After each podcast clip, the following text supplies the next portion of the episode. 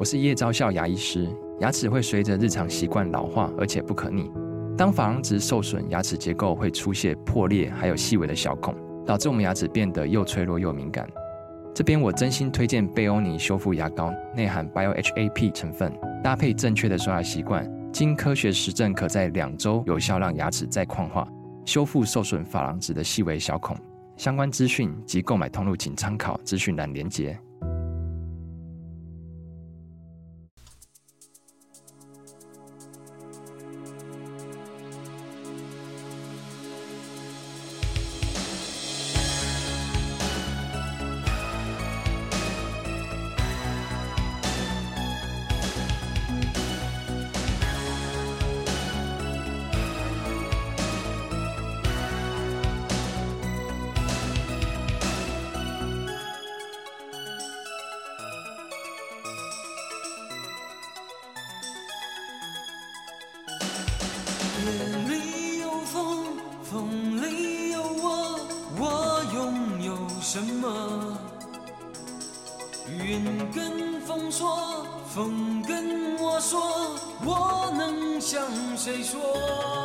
夜里有风，风里有我，我拥有什么？这首歌是上世纪最受欢迎、最重要的男女对唱金曲之一。今天我们就要来介绍他的主唱，哎，但不是王杰，不是王杰，我们要来介绍叶欢。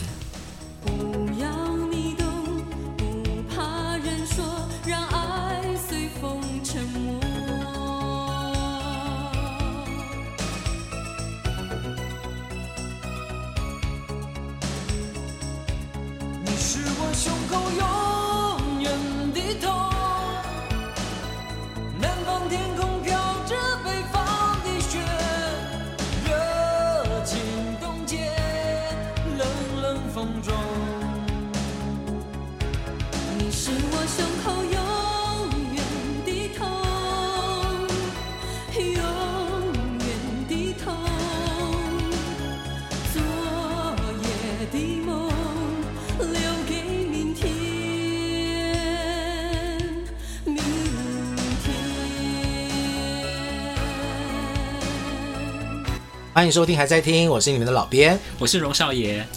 今天我们要来聊一个对于少爷跟老编来讲，都是听歌回忆中很重要的一个歌手叶欢。今天我真的是蛮紧张的，对，因为终于要讲到您的那个生涯偶像嘛。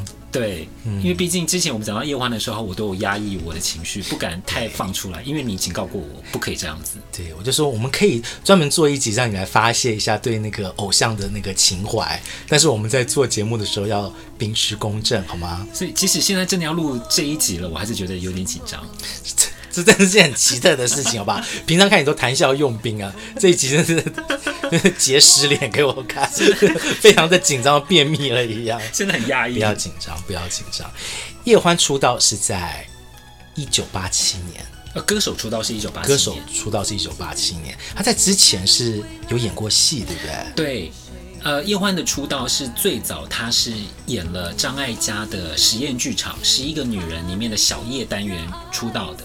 那据说那时候呢，是叶欢他高中的时候很喜欢跳舞，他就到舞厅里面呢，就认识了张艾嘉的某个干弟，哦，所以那个干弟弟呢就帮他介绍给叶欢，嗯，因为那时候张艾嘉想要做这个实验剧场嘛，就缺一个这样子，好像有这样子的风格的一个演员，嗯哼哼，所以叶欢是因为这样有点算是透过关系，不算是星探啦，但是就有点是透过关系被发掘出来，所以他一开始是想要走演戏这条路。对，还是他自己本身也就很喜欢唱歌。他本来是本来就喜欢唱歌，是，但是呢，他是先以演员这个身份先先出道。他后来呢，也就演了几个电视剧，像是什么《无尽的爱》呀，还有几部《夕阳红》。对，我记得这件事情。但是他好像持续都有在专追求唱歌这件事情，因为他本身很喜欢唱歌。据说他曾经也签了一家唱片公司，后来签了没多久之后呢，唱片公司就倒了，所以他后来也没有当成歌星梦。还好倒了，因为他后来进的公司是飞碟唱片。他在一九八七年的时候，呃，据说那时候也是，嗯，飞碟那时候认识几个摄影师，他就问了下飞碟的老板嘛，他可能想要挖掘一些新人，他就问了摄影师说：“哎、嗯，你身边有没有哪些女孩子是歌唱的不错，长得也不错的？”嗯，然后呢，这个摄影师就把叶欢给介绍进去了。嗯，结果呢，没有想到叶欢就真的是飞上枝头当凤凰，哎，成了飞碟唱片第一个全新的新人歌手。因为在当时飞碟唱片，它其实挖掘了非常多跳槽的歌手，是。是里面的四大天后啊，全都是跳过。哦。苏芮算是飞碟发迹，他之前其实在别的唱片公司发行过，对，他也发行过英文专辑，对，所以真的是第一个由飞碟一手打造的全新的歌手，比王杰还早一点，其实是叶欢，对，是叶欢更早。叶欢，我老实说哈，我对他的印象，因为我在接触他的专辑之前，并不记得他有演戏这件事情。嗯，虽然说我记得在张艾嘉的那个实验的剧场里，呃，剧剧展里面有一个小叶这个单元。听说叶欢这个艺名，对，就是来自小叶的这个叶，对，保留叶这个字，叶这个字。我我老实说哈，我第一次在唱片行，那个时候还没有发专辑，他们在做叶欢宣传的时候，贴出他那张大海报。嗯。我想我们会在粉丝页上面跟大家分享叶欢这几张专辑封面啊，我觉得很有代表性。尤其他第一张专辑同名专辑的这个专辑封面，我觉得非常特别。因为那个时候呢，基本上每一张专辑一定会打上两样东西，什么东西嘞？歌手的名字跟专辑名称。对。但是这张专辑的封面超级干净的，嗯，它就是一个非常漂亮的，像女 model 的，或者是有点像是。这几百年前那种欧洲仕女的那种画像，一个非常漂亮的女人侧面，对，非常骨感的露出香肩，对，红色的大礼服，对，然后整个那个封面的设计就是一片红，诶，那个礼服其实不是礼服哦，那只是一片红色的布，哦，红色的布。是杨凡，香港导演杨凡帮他拍的，唯美派的导演哎。那时候就觉得很特别，就说，哎，这个人是歌手嘛？因为通常你会看到专辑名称或者是主打的曲目在那个宣传的海报上，完全没有。所以那个时候第一点就是说他是谁？嗯，不知道他是谁。但是那个海报跟那个封面实在让人印象深刻。我觉得飞碟的确，我觉得他们可能是想说借由这个创造一个新歌手的机会，来尝试一些新的行销的手法。对对，真的把叶欢出道的那个时候给大家那种神秘感。高冷的感觉，做的真是淋漓尽致哎！那个封面，第一张专辑叶欢同名专辑，或者是因为爱你这张专辑的封面，就大家我们我们会贴给大家看，因为这是拍的非常非常漂亮，它上面就是叶欢这两个字。那个时候我听到一个说法，就是飞碟唱片在做叶欢的时候，其实是想考虑在。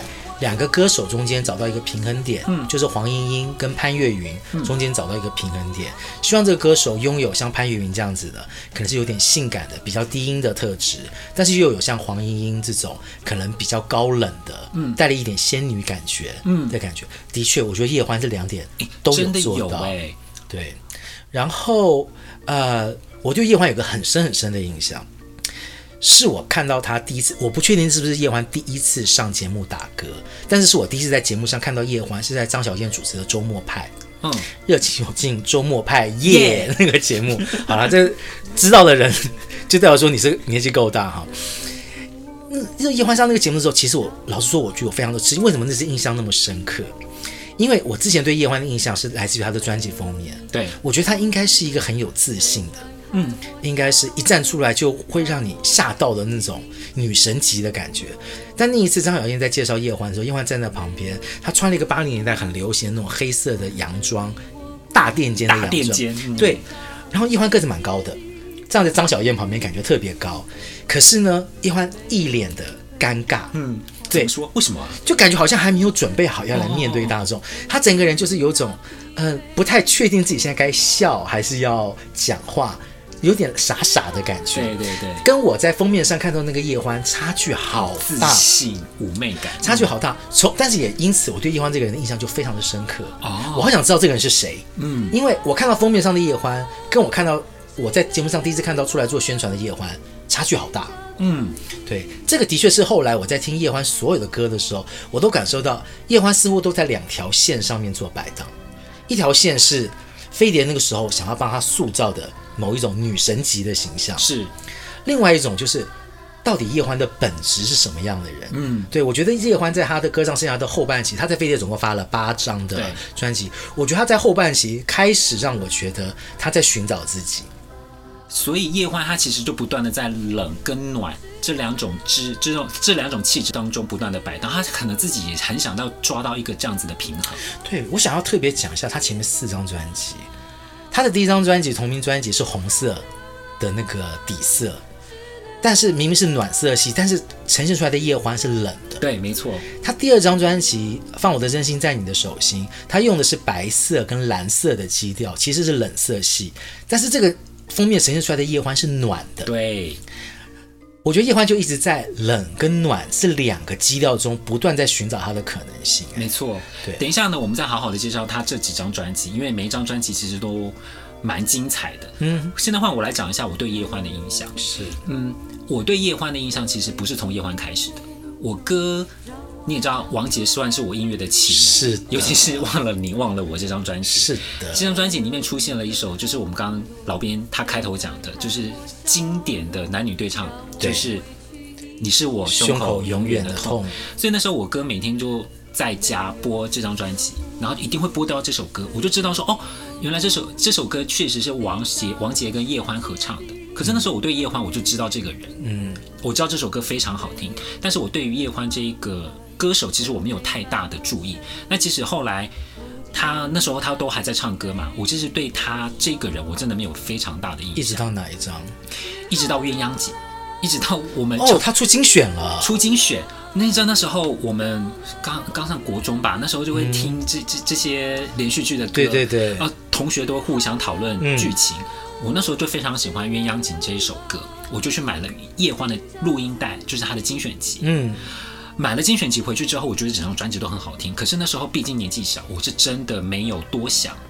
我真的一直到上大学的某个暑假，哇塞，又过了几年呢？又过了好几年。然后那时候，其实我那时候听歌也听了非常多了。等到某年那一年暑假回去，我就把我以前的录音带再翻回来，我就翻到了鸳鸯锦这张录音带。是是是。我我觉得不得了，我觉得那时候的震撼是，原来我听了这么多音乐之后。我喜欢的是这样子的声音哦，所以在那一次的暑假，我真的接收到了醍醐灌顶的叶欢的声音之后，原来我最喜欢的女歌手的声音是这个样子的，是这种带着冷冷，但是她其实理智当中又带着温暖、带着热情的歌，所以从此之后我就成为了叶欢的歌迷。我觉得你讲的东西实在太有电影感了吧？这真的好像一部电影，就是说你生命中交往了很多的人，对，但是十年之后你回头发现。最爱的竟然藏在这个人里面的其中一个人，没错，而且那个人当初你完全没有想到，他会是你今生最爱，没有想到，没有想到，所以我真的是觉得，我那时候那一次那个暑假的经验，对我来说真的是人生当中不可不会再有第二次的经验，因为你就像你寻寻觅觅，是是是，原来他就在灯火阑珊处。对，那你跟我跟叶欢的印象真的是完全不同，嗯，因为我真的就是。讲的恶心点，我是看着叶欢长大的，真的。我看着他出道，然后看他一路发了这八张专辑，然后老实说哈，我从来不会把自己定位成是叶欢的歌迷。嗯，但叶欢的前面四张专辑我都非常喜欢，我也非常喜欢。第一张专辑我没有买，是我朋友买的，然后他就是 copy 了一份给我，我们那时候很流行，对对对，录音带就是 copy，对对对。我那时候听，我觉得惊人，惊为天人。嗯，虽然说他录给我的录音带上当然没有那个漂亮的封面，对，但是那歌。好好听，质感非常非常的好。第一张专辑算同名专辑吗？因为专辑上根本没有，所以没有专辑的名称。真的应该要叫同名专辑。对，然后那个时候，当然我第一次听到叶欢的歌是因为爱你。对。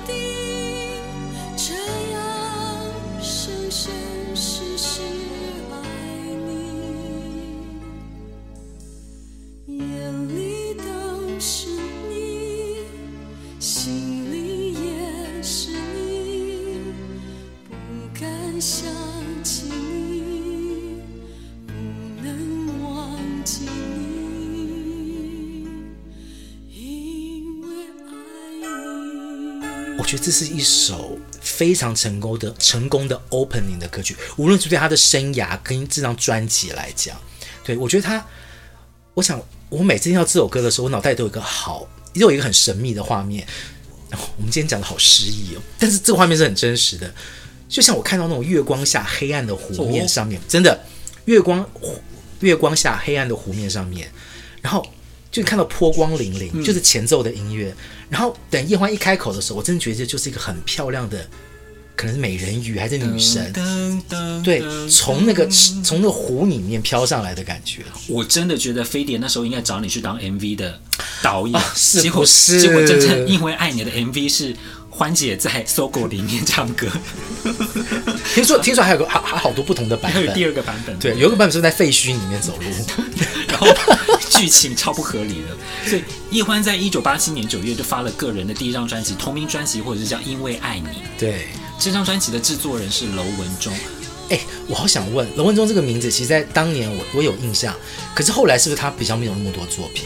对，因为他其实算是一个蛮神秘的一个制作人，他后来其实都躲了，他通常就是当飞碟某一些专辑的制作人，像王志雷的专辑也是他制作。是，嗯。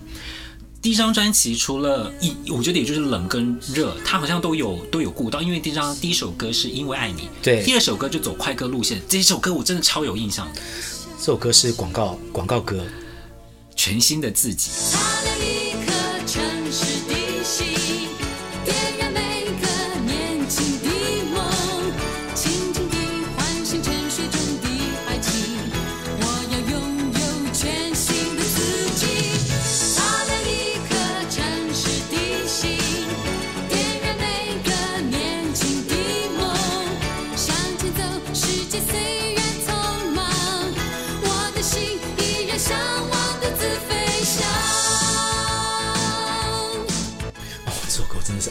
我真的是好爱这首歌。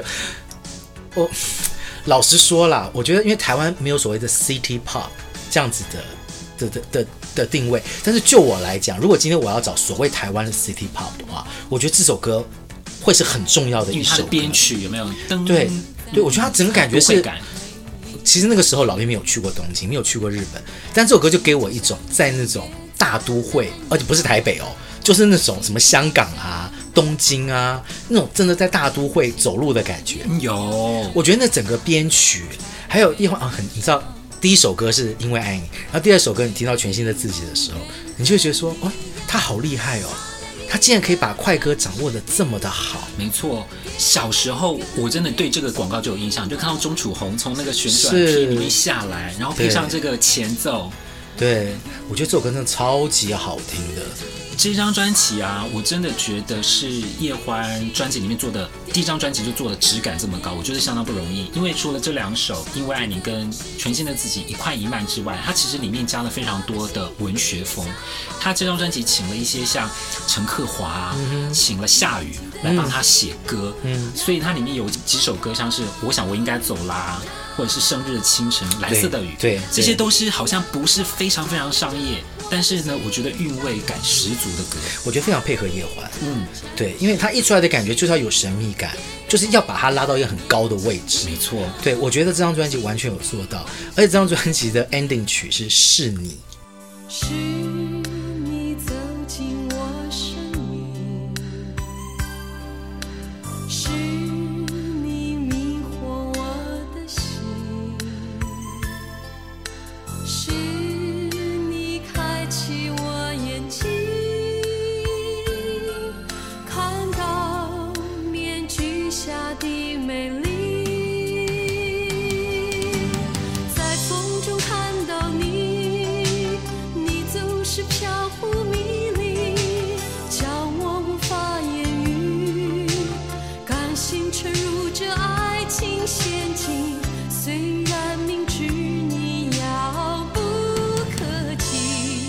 是你是一首非常典型的商业的流行抒情歌。对，我完全没有想到，一张专辑的最后一首歌是突然来这么一招，就是在你听过了这些啊冷冷热热的有些文学性的作品之后，最后来一首有一点拔辣的歌，但是其实是非常质感很好的，被他唱出来质感就很好。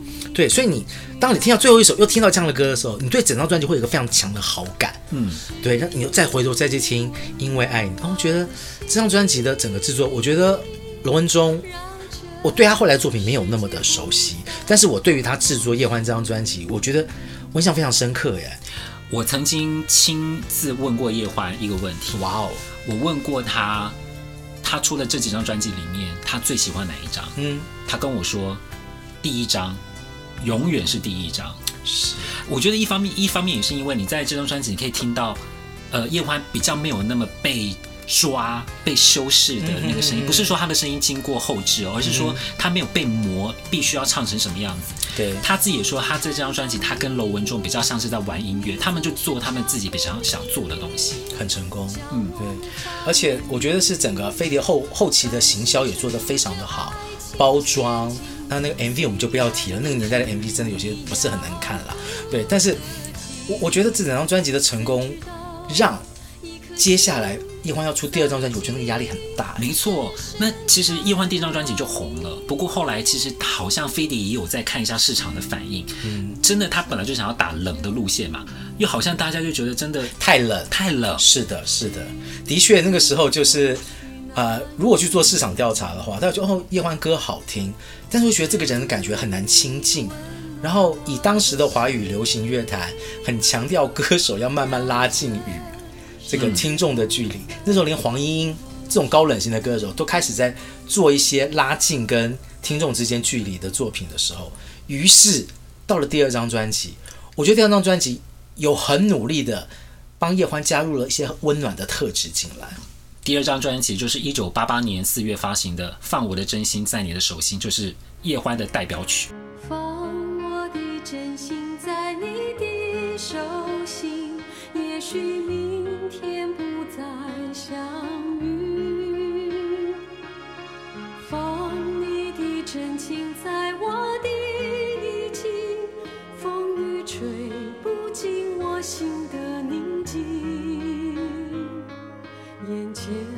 少艰难，漫漫长路，有谁来陪伴你同行？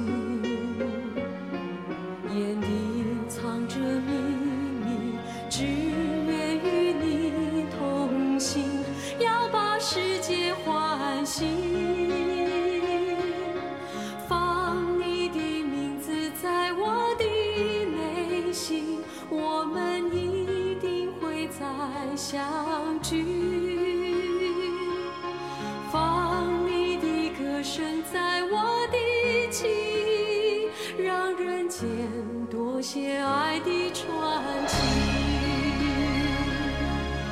应该是电影歌吧？你这么厉害！这个这个是他跟沙丁沙第一部电影吗？呃，不是第一部电影，应该是主演的电影。呃、哦，主演他，这是他跟李宗盛合演的《灵什么灵之异形》的主题曲，是李宗盛啊？没错，这好好不可思议哦。飞碟小公主跟那个滚石的掌门人，对，曾经在同一部电影，而且叫做《灵之异形》。对对对，在里面演小孩的是灵芝草人。对对对，好特别的一部电影。我没看过这部电影，但是我好像看过片段，真是蛮可怕的。对，重点是搭配这首歌，这首歌是非常温暖的，非常有质感的，很好听的一首抒情歌曲。我我记得我第一次在听这首歌，我真的觉得这首歌好平哦。我以为我想说这首歌怎么会红啊？哦，真的吗？你觉得很平啊？对，我觉得很平。这首歌确实是比较平的歌。我在那个时候听这首歌的时候，我一听就喜欢。真的哈、哦？对，因为我觉得一，我觉得它让我很吃惊，是说在第一张这种冷调的风格做的这么好之后，叶欢第二张专辑一开口是给我这么温暖的感觉，而且其实我觉得他掌握的非常好。大家一定要去听这首歌叶欢的 vocal，因为我觉得他的拿捏真的非常非常非常的在温暖这个底里面呢，加入非常深的一些韵味。所以我觉得其他人，比方说像张志成，他们都翻唱过这首歌，呃。啊张清芳也唱过，嗯，阿芳姐也唱过。我觉得能够唱出叶欢声音里面的质感，真的是太难。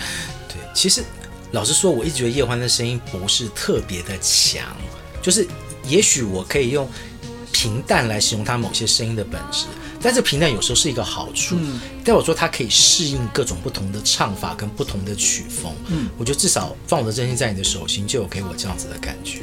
这张专辑还有很多的好歌哦，呃，比方说像是波蜜果菜汁的广告曲，《时间带不走空间》。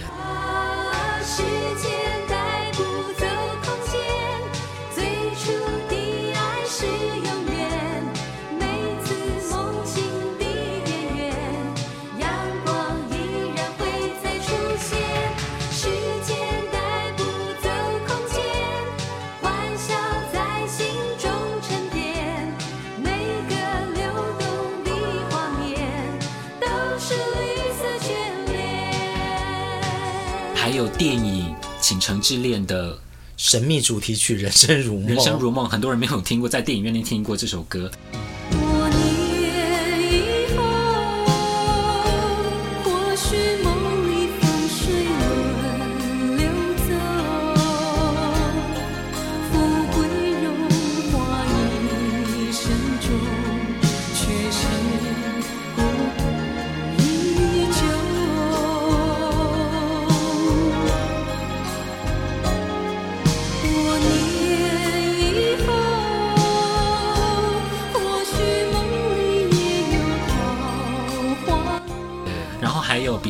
像黄大炜帮他写的歌叫《别偷偷吻我》啊，比较轻快，比较轻快的歌，对。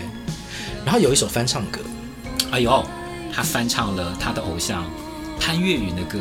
对，那个时候翻唱这首歌的时候，其实《一颗沙粒》这首歌。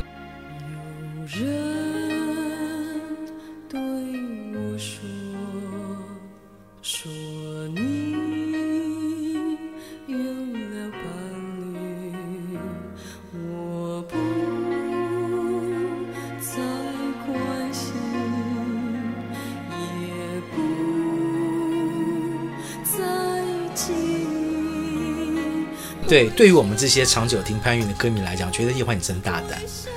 对，当然，《一颗沙粒》不是潘越云最红的歌曲之一，不算，其实不算。《一颗沙粒》是最早的原唱是李丽芬啦，哦，李丽芬后来是潘越云唱，对。对，但是呢，我觉得叶欢的版本明显就是冲着李那个潘越云来，对，他想让大家直接听到他有本事可以驾驭这首歌。其实我觉得叶欢唱的 OK，对这首歌曲，因为老实说了，先入为主了，我觉得很难超越。对我来讲，潘越云的那个唱法，对。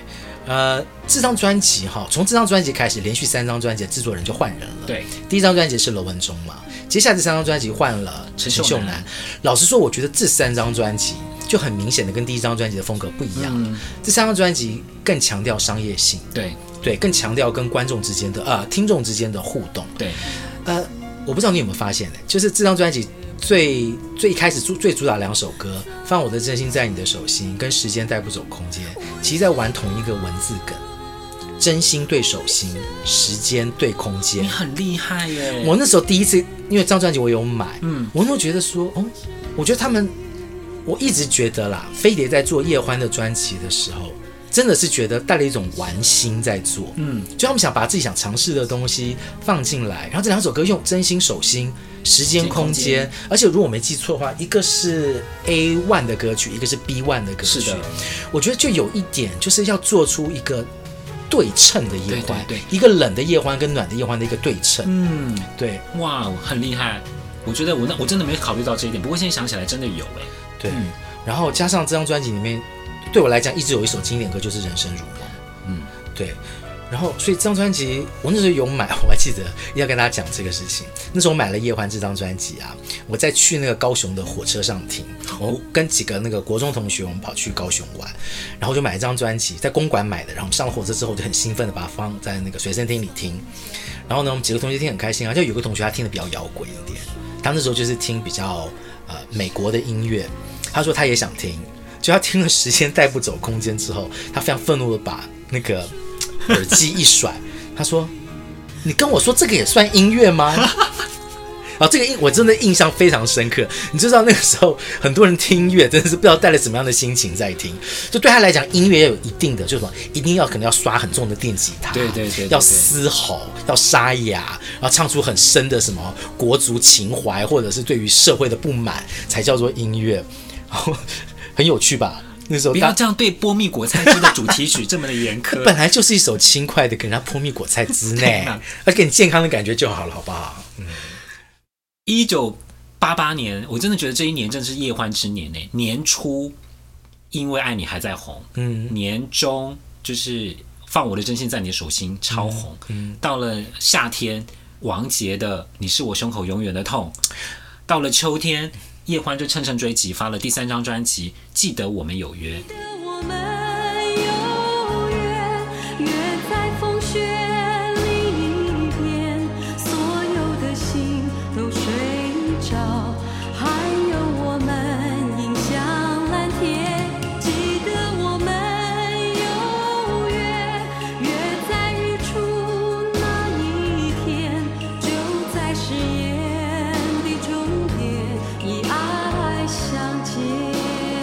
记得我们有约这首歌也是一个主题曲，马拉松。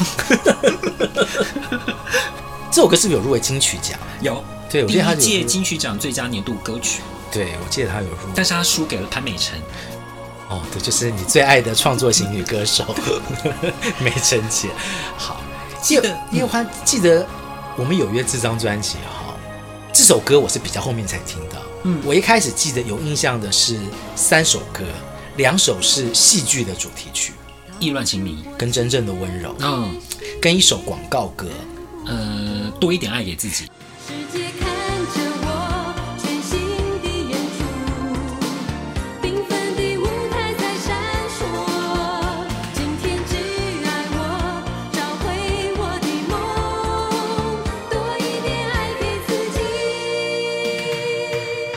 对，这首歌好像也是嘉利宝的。对对对对，也是钟楚红，也是钟楚红。对，等一下有点像是这个这个成功的组合再一次的出击。那时候我对于这三首歌哈，我都好喜欢。我觉得商业性很够，而且质感又都很好。反倒是后来专辑的主攻歌，记得我们有约出来的时候，我那个时候不是特别喜欢这首歌，因为我觉得它暖过头。对。我个人我觉得偏平淡，但是我必须要说，记得有约，记得我们有约这张专辑，是我认为叶欢在整个曲风跟整个 vocal 里面表现的最丰最丰富的一张。是，因为你看里里面有像多说一点说听的 Tell me more，Tell me sweet。你你确定要在叶欢这一集里面要唱的那么有力？然后也有像夜街，就是一首非常都会，嗯、然后声音非常需要有弹性的一首歌。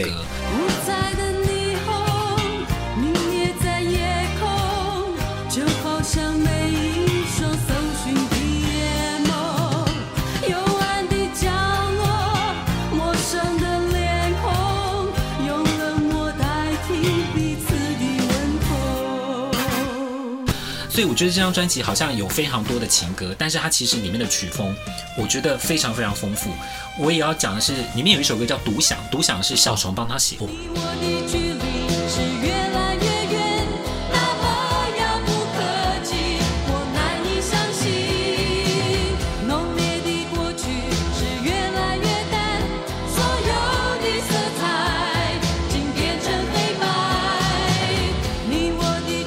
爆喜欢这首歌，我觉得这首歌就是所谓的，就是绝对不会拿出来打，但是觉得很好听。这首歌有点被人家说是可能是杜德伟《天真》的前身哦。这样讲起来曲式有一点，对对对对对，我这个爱人真的耶。对啊，小松怎么 没有他自己的歌，所以不能说抄袭。对对对对对，我也要特别介绍是第十首歌，就是《不眠的夜》，好听。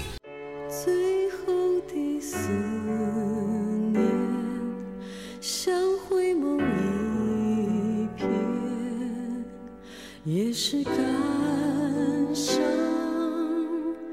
也是留恋。纷飞的雨丝飘落在窗边，眼中的泪是从前。很短的歌，对。这首歌就是你平时不会特别想要拿来听，但是每次到了放到这首歌，气氛很好。哎呦，我的妈，超好听的一首歌。对，然后这张专辑还有一首《让我爱你到最后》，让我这是王文清写的歌，带一点点摇滚对的感觉的叶欢。这张专辑哈，我觉得就是叶欢在集他冷跟暖大成的一张专辑，没错。但是。那个时候，很多乐评对于这张专辑提提出了一个批评，嗯，觉得这张专辑有点在重复上一张叶欢的路，嗯，感觉有点像。那时候他们做了一个比方，我觉得很有趣。那时候有一个系列电影我们，叫做《洛基》，嗯，他就说这张专辑跟上张专辑比，就是《洛基一》跟《洛基二》，嗯，他们觉得说就只是同样的东西，重新再唱一次、再演一次的感觉。我觉得这个声音似乎叶欢跟飞碟他们有听到。对，因此在他们在决定再下一张专辑的时候，我觉得他们又很认真在思考，要做一个什么样风格的夜欢，不能偏离原本的夜欢，但是又要有更强的设计出来。他们这一次呢，第四张专辑他就从概念专辑着手了，嗯，所以呢，第四张专辑叶欢在一九八九年的十一月做了一张秋天为主题的概念专辑《嗯、谁在秋天捡到我的心》。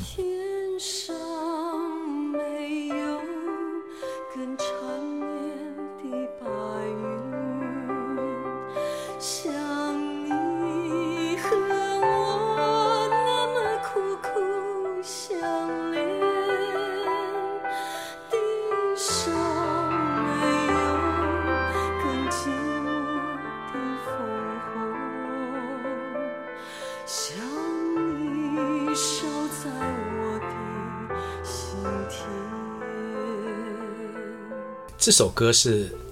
很特别的一种翻唱歌，呃，它是算是翻唱新世新世纪的音乐，把它谱上了中文词。中文词，大家想到 New Age，就本身就有一种神秘感，嗯、一种空灵的感觉，然后再加上叶欢的声音，本来就有一种神秘感在里面，所以这首歌一出来的时候，还蛮让人吃惊的，因为它的商业性其实没有这么强，没有，对，但是很特别，尤其是飞碟是一个很擅长。啊，做商业型唱片的公司，他们推出了这样的一张概念性很强的专辑，其实蛮让人惊艳的。在当时，我觉得以我是一个叶欢歌迷的一个想法，我真的觉得叶欢的第四张专辑《谁在秋天捡到我的心》是他整体制作最精良的一张唱片。因为其实你从第一首听到第十首，你真的会感觉得到这张专辑它非常非常的有凝聚力，它用秋天来发展不同的概念。然后像《谁在秋天捡到我的心》，是我没有听过易欢这么浓重的 vocal。你听到他让你听到那个整个呼吸声，然后那个哭腔，我真的觉得他真的很用心在呈现这首歌的氛围，就是最接近潘越云的一张专辑。哦，哭腔都出来了。这这张专辑其实里面好歌不少哦，里面比方说也有还还是有蛮商业的，像找个地方偷偷想你啊，嗯嗯嗯，那也有比较酷的感觉的《再见谎言》。还有很温柔的和你的每一分时光，和你共同拥有的每分时光，从来都不会遗忘。和你共同许下的每一个梦想，是否还美丽坚强？这张专辑其实有一个叶欢，应该是说非常非常了不起的一个一个成就。说把某人找来吗？他是飞碟的歌手，但是他唱到了滚石的歌。这张专辑里面出现了李宗盛的创作。那个时候，这张专辑我有买。我看到李宗盛的时候，我一直觉得很不可思议。就这样离开我，就这样离开我，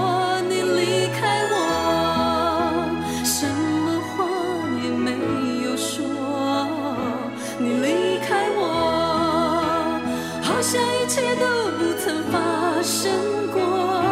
你离开我，不愿再牵我的手。你离开我，就是这样轻易的离开我。你离开我。在那个时候啦，就是听说，就是滚石他想要挖陈乐融去帮滚石歌手。写歌，所以呢，他们就有一个像是一个交换，所以呢，就是嗯，滚石这边就出了黄韵玲跟李宗盛来帮叶欢写歌，嗯、然后呢，陈乐融就过去帮陈淑桦写歌，然后就陈乐融帮陈淑桦写的是？呃，爱情走过夏日街。啊，原来是这首，哇，这好有趣哦，那个时候竞争这么激烈的公司，竟然私下有这种交易啊，然后我记得当时啊，很多人都说这张专辑其实是冲着陈淑桦来的。我们同时发的那张专辑叫做《梦醒时分》。对，那一年的秋天哦，女歌手竞争的非常非常的激烈。除了叶欢之外，除了陈淑桦之外，潘越云《我是不是你最疼爱的人》，蔡琴的《谈心》，黄莺莺的《红云心事》，每张专辑都是很强的专辑啊。但是的确，我觉得叶欢这张专辑的概念性特别的好。对，就是印象深，而且你还记得那个封面啊？在枫叶中，对不对？对，超唯美。他们拉拉到北海道去拍，这个是我觉得叶欢的唯美四部曲。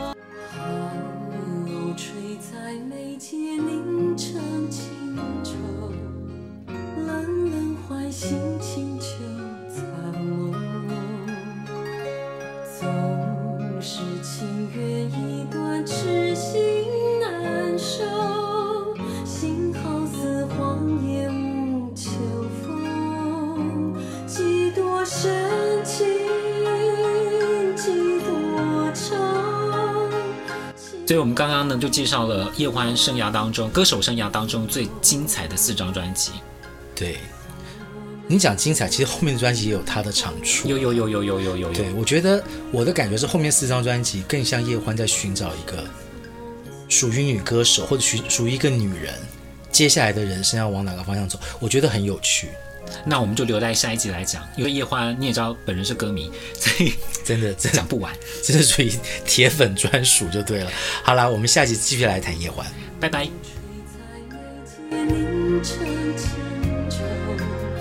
感谢收听，还在听 Podcast。对于这一集的内容有任何意见，都欢迎大家去脸书搜寻“还在听”，留言追踪、分享跟按赞。我们每一集介绍到的歌曲都会做成 YouTube 的歌单，歌单的连接会放在每一集的资讯栏里面。当然，我们更推荐去各大串流平台，如 KKBOX、Spotify、Apple Music 付费收听，并且享有更好的聆听品质哦。